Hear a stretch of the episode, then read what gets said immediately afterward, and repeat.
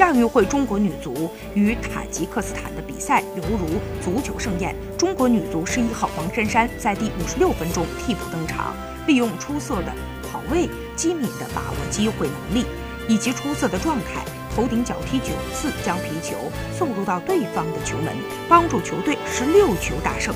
更加恐怖的是，从第八十九分钟开始，王珊珊几乎以一分钟接一球的火力开跑。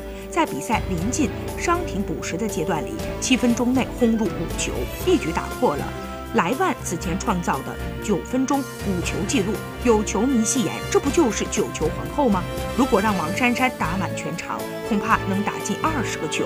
王珊珊二零一二年入选中国女足，征战至今七十七场比赛，攻入十球。王珊珊这场比赛的神奇表现，将成为中国女足的一个里程碑。